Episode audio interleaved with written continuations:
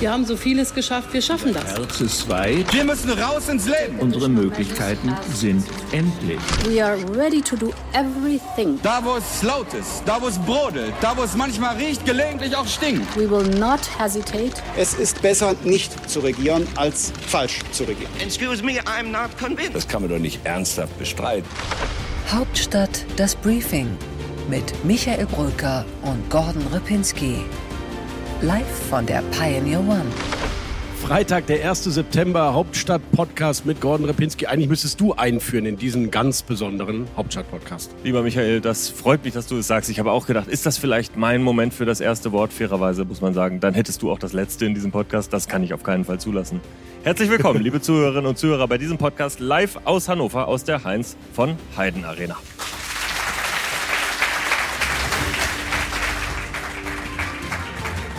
Das klang jetzt schon wie 50.000 Zuschauer. So viele passen ja hier in dieses Zweitligastadion rein, richtig? Ja, das weißt du ja, weil der erste FC Köln hier ja auch das eine oder andere Mal schon unter die Räder gekommen ist. Aber ich verstehe, dass du die Momente, die seltenen Momente, in denen Köln auch mal eine Liga höher spielt, auch ausnutzen möchtest. Herzlichen Glückwunsch, es ist kein Zeichen der Stärke. Nee, aber es, ist trotz, es macht trotzdem sehr viel Spaß. Gelegentlich, wenn ich das Wort Zweitligastadion erwähne, dann weißt du, was gemeint ist. Nein, wir, jetzt ist auch wirklich gut. Wir reden über die Politik. Gordon Repinski, Du warst nicht in Meseberg, sondern unser Chefkorrespondent Rasmus Buchstander, den ich an dieser Stelle herzlich begrüße, war in Meseberg bei der Klausur. Und wenn ich das so richtig verfolgt habe, wird jetzt alles besser bei der Ampel, alles wird gut, Deutschland wächst wieder, die haben sich doch lieb. Und wir haben alle in den letzten Monaten zu Unrecht die Ampel kritisiert, richtig? Dieser feine Sarkasmus, der bei dir in dem ersten Satz schon rauskommt. Die Wahrheit ist doch, es ist doch ein ordentliches Paket. Man hätte jetzt eigentlich auch wieder Geld einfach rausschmeißen können. Stattdessen ist man an die Angebotsseite rangegangen. Man hat Anreize gesetzt, Investitionsanreize ganz konkret gesetzt, das äh, beschlossen und wie ich finde, auch im Bürokratieabbau Schritte gemacht, die unbedingt sein müssen. Also das kannst du doch mal endlich auch loben, oder nicht? Ich würde gerne, aber es ist wie so oft bei dieser Ampel, too little, too late, wie die Amerikaner sagen auf Englisch. Ich übersetze es gerne für dich, zu wenig, zu spät, Gordon. Too little, too late. Und ich glaube, dass was Christian Lindner als angebotsorientiertes Investitionswachstumspaket da durchverhandelt hat, ist wirklich der Minimalkonsens. Und mir wurde wieder einmal klar bei dieser Klausur in Meseberg, diese drei Parteien passen wirklich überhaupt nicht zusammen. Während Robert Habeck in der Pressekonferenz erzählt, dass man das große Ganze sehen muss und dass die Transformation jetzt mutig angepackt werde, verzieht sich bei Christian Lindner im Gesicht richtig die Mimik. Das ist also, er trägt es gar nicht, ihm zuzuhören. In der Mitte, äh, Olaf Scholz, weiß gar nicht, wollte erst den, das Wort Herrn Lindner erteilen, weil das sein heimlicher Vizekanzler ist. Dann ist ihm aufgefallen, ach nee, mein Vizekanzler ist ja eigentlich Robert Habeck. Ach, der steht ja rechts. Ja gut, dann lasse ich den halt erstmal wieder seinen Pathos erzählen. Man merkte so richtig, die haben eigentlich überhaupt keinen Bock aufeinander miteinander, aber sie sind halt gewählt und es, man kann ja jetzt auch nicht einfach zurücktreten mitten in der Wirtschaftskrise. Da passt wirklich nicht viel zusammen, Gordon, in deiner Koalition. Nein, da passt nicht. Da muss ich dir leider zustimmen. Das ist so. Ich war nicht in Meseberg, weil ich bei der Fraktionsklausur war, bei der SPD in Wiesbaden. Die allerdings auch aufmuckt die, glaube ich, sehr gerne selbstbewusst auch dastehen möchte und auch mal einen Punkt setzt. Auch ja klar, man weiß ja auch gar nicht, ob die SPD noch mitregiert. Naja, also ich glaube, ich glaube, wenn du, wenn du mal äh, es dir wirklich anguckst, dann haben die schon relativ viel beeinflusst im Laufe dieser Regierungszeit, anders als andere Fraktionen. Gibt ja auch Oppositionsfraktionen, die machen die ganze Zeit nur Lärm und, äh, und verändern gar das nichts. Das ist Opposition, Gordon. Ja, das genau. genau. Das nennt sich Union vor allem. So, und die, die äh, bewegen im Moment gar nichts. Das ist halt äh, auch so. Das musst du auch sagen. Aber du hast recht.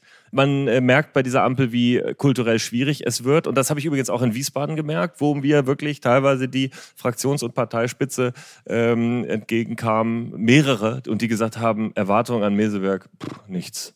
Neustart, oh nee, komm. Weil ich glaube, das ist auch, ist natürlich auch schwierig, wenn alle sagen, wir machen einen Neustart nach der Sommerpause und bevor der eigentlich kommt, kommt erstmal die größte Krise überhaupt. Ja. Ein äh, berühmter Journalist eines äh, befreundeten, hätte ich fast gesagt, äh, äh politischen Nachrichtenmagazins aus Hamburg hat äh, heute geschrieben, kann man sich einen Koalitionspartner eigentlich schön trinken? Und ich finde, das war genau, das, das ist einfach die Berechtigung, deswegen zitiere die jetzt auch nur ungerne, weil es ja der Spiegel ist, aber erstens geht es, erstens geht es uns genauso. Manchmal. Und zweitens äh, hat der Kollege recht.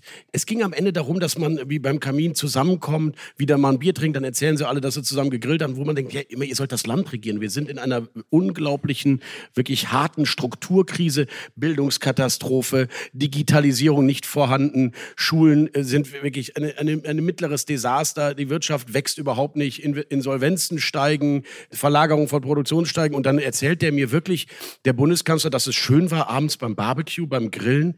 Das ist wirklich zu wenig einfach. Also so eine Koalition macht mir wirklich schlechte Laune und das kenne ich ja als Rheinländer gar nicht. Ich kann das ja eigentlich gar nicht schlecht gelaunt sein. Olaf Scholz hat es geschafft. Vielen Dank. Ja gut, du, du hast, glaube ich...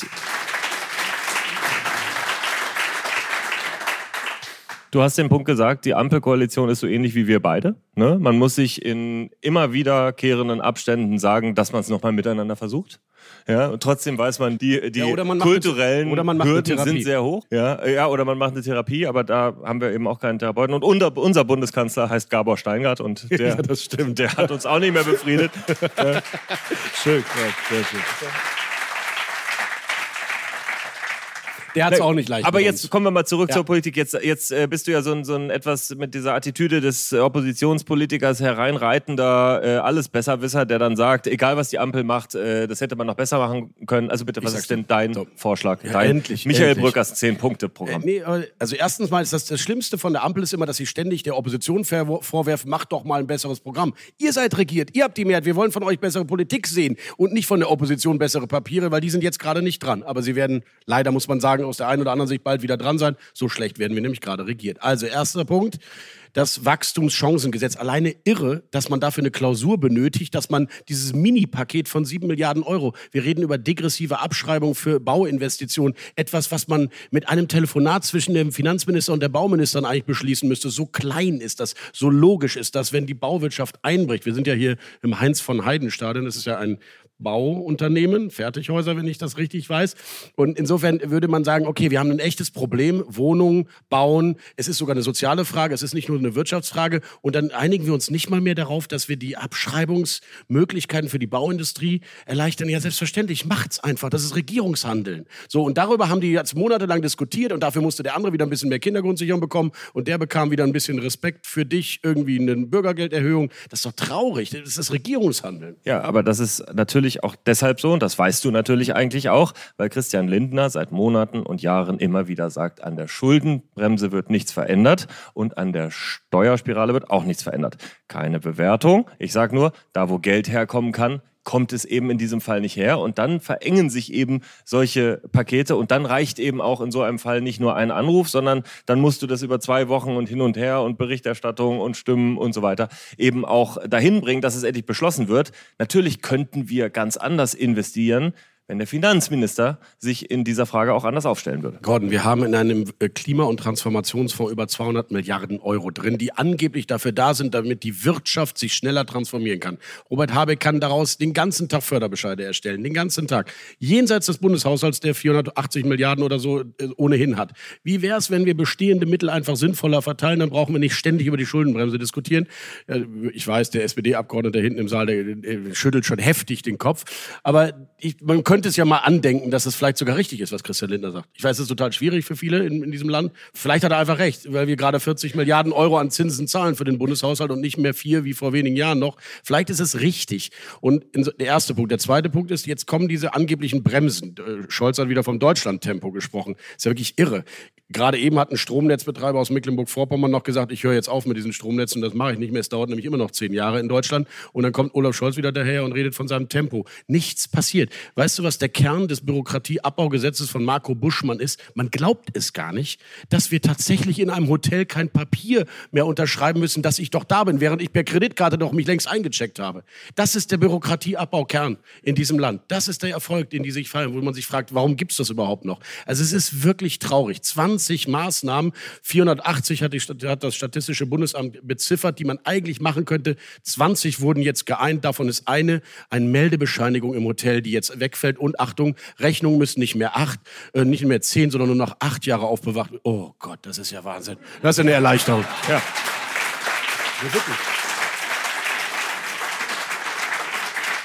Ja, ja. du hast absolut recht. Und ähm, wenn du dich mal, wenn, gesagt, wenn du dich ne? mal zurückerinnerst an das letzte äh, Anti-Bürokratie-Paket, wann war das nochmal gleich? Ja, Peter Altmaier hat bei dem Thema auch versagt, wenn du das meinst. Achso, nee, nee, Peter Altmaier war es nicht, aber vielleicht davor, der Wirtschaftsminister davor? Michael Gloß oder so. Achso, ach nee, Michael Brücker. Richtig, es gab das überhaupt nicht. Doch. Die Union hat Gab's. einfach überhaupt keine ist kein Bürokratie Argument, abgebaut. Gordon. Ihr seid es doch ist- angetreten ich sage dir nur, ich als nur, Fortschrittskoalition. Das ist doch kein Argument, dass die anderen schlechter ja, waren. ich sage dir nur, das Problem, was sich in Deutschland wiederholt, dass äh, eine SPD-geführte Regierung schmerzhafte Reformen macht, dafür von der Öffentlichkeit und von Michael Brücker verhauen wird, damit danach eine Unionskanzlerin zum Beispiel an die Macht kommt, die dann 16 Jahre verwaltet, was vorher geschaffen wurde. Das ist ein Problem. So. Und das. Und das, ist, so- übrigens- das siehst du übrigens auch in Das anderen Ländern. das Das siehst so du in, den USA siehst du in den USA siehst du diesen Wechsel zwischen Demokraten und Republikanern auch, wo die einen die Reformen machen und die anderen davon profitieren. Und ich sage nur, ich, ich- ne, das soll nicht, das soll in Gottes Namen nicht sagen, dass nicht die Politik der Ampel in vielen Punkten viel besser werden muss. Absolut.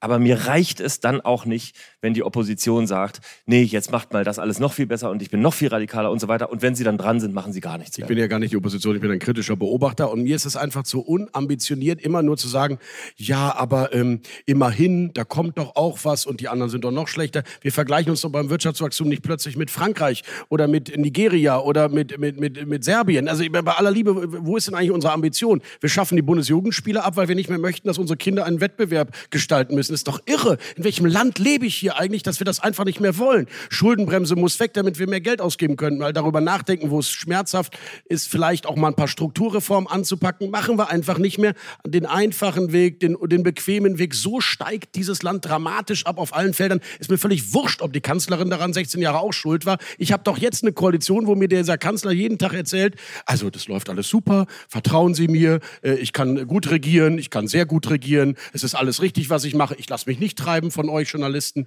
Ich, ich, lass dich doch mal vom gesunden Menschenverstand treiben, Olaf Scholz, das würde mir schon reichen.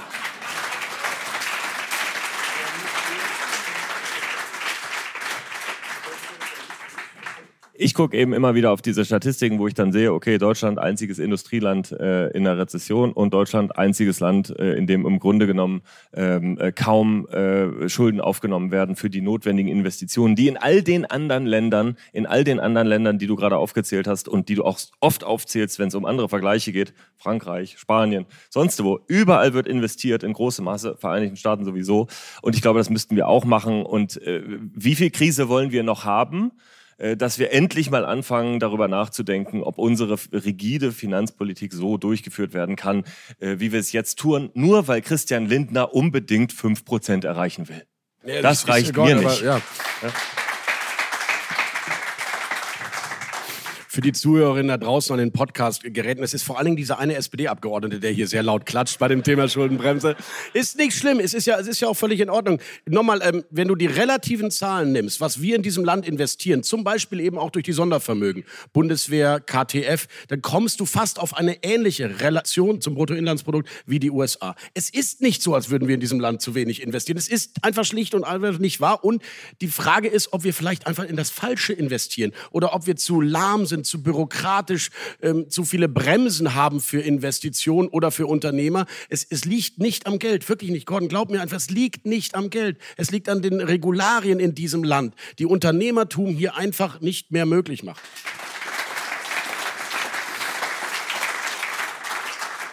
Und deswegen können wir eigentlich verhältnismäßig froh sein, dass sich etwas, endlich etwas an der Bürokratie verändert. Das ist doch Ich eigentlich ich eine bin froh, ich freue mich auf die Hotelübernachtung jetzt ohne Zettel. Ja, und übrigens, und wenn man äh, die äh, noch ein bisschen weiter entbürokratisieren wollte, dann könnte man ja auch mal wieder eine einheitliche Hotelsteuer nehmen, zum Beispiel. Nicht, dass das Frühstück anders besteuert wird als die Übernachtung. bist sofort nur weil dir. irgendwann. Sofort. Ja, Genau, da bist du sofort bei mir, Ja. aber, aber sei, leider sonst niemand in der sonst so liberalen FDP. Ja, Du kannst so. mit der FDP sofort eine radikale Mehrwertsteuerreform machen. Alles, was irgendwie gerade im unteren und Niedrigeinkommensbereich auf äh, halb gesetzt werden müsste, machen wir und dafür setzen wir den Rest auf, meinetwegen 18, 19, vielleicht sogar auf 20 Prozent. Eine radikale Reform der ermäßigten Mehrwertsteuersätze ist mit der FDP immer zu machen. Du musst halt nur auch die Hotels weiter unten lassen. Das stimmt, ja. Ich glaube, ich möchte nochmal auf einen Punkt eingehen, den du vorher gesagt hast. Es ist ja das ganze Geld da, weil wir ja diese Sondervermögen überall haben und diese Fonds überall haben.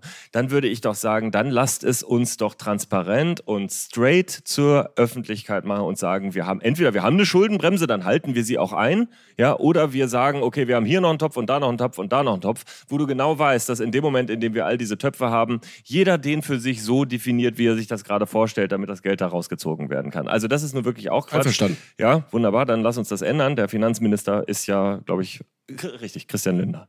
Ja, genau. Und der braucht dafür gar keine Mehrheit im Bundestag und vielleicht auch über den Ländern oder so. Nein, weil nicht der Bundesrat da zustimmungspflichtig ist. Doch ist er natürlich. So einfach ist es nicht. Wir machen folgenden Deal. Christian Lindner darf, sagen wir mal, sechs Monate jedes Gesetz machen, was er möchte. Danach darf Robert Habeck sechs Monate lang jedes Gesetz machen, was er will. Und danach darf Olaf Scholz jedes Gesetz machen, was er gerne will. Warte mal, welches wäre das denn noch? Ach so, der Mindestlohn ist schon erhöht, also kommt dann nichts mehr. Okay. Ja, gut.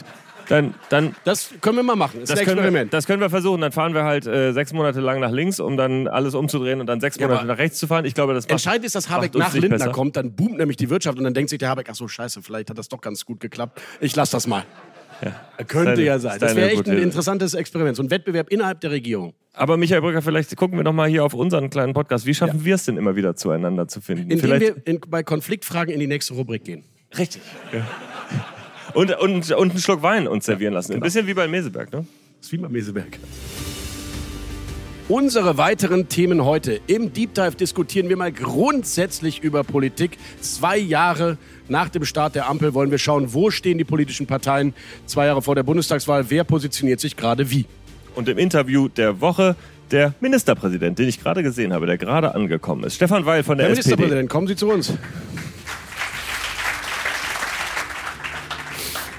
Alleine für das Timing muss man dem Ministerpräsidenten jetzt schon einen Sonderapplaus geben. In dem Moment, wo er angekündigt wird, kommt er in den Saal. Bei What's Right diskutieren wir selbstverständlich über den freisten aller Wähler, über Hubert Aiwanger und das, was Gordon Ripinski dazu denkt. Bei What's Left geht es um Russland, die Ukraine und die Frage, ob es doch noch mal einen kleinen Schwenk in der SPD bei dem Thema geben könnte.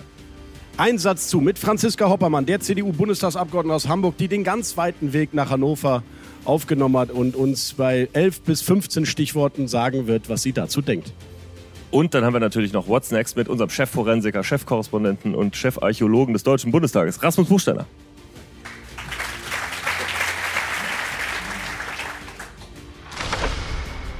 Bis hierhin und nicht weiter, liebe Zuhörerinnen und Zuhörer. Es sei denn, Sie sind schon Pioneer oder Sie wollen es noch werden. Dann gibt es diesen ganzen Podcast für Sie zu hören, unter anderem mit dem wunderbaren Interview mit unserem niedersächsischen Ministerpräsidenten Stefan Weil. Das war nur der Aperitif, liebe Zuhörerinnen und Zuhörer. Jetzt kommt der harte politische Kern dieses journalistischen Angebots. Sie müssen allerdings Pionier werden, wenn Sie das hier alles hören wollen. Gerade was Gordon Repinski zu Hubert Aiwanger sagt, das will man wissen.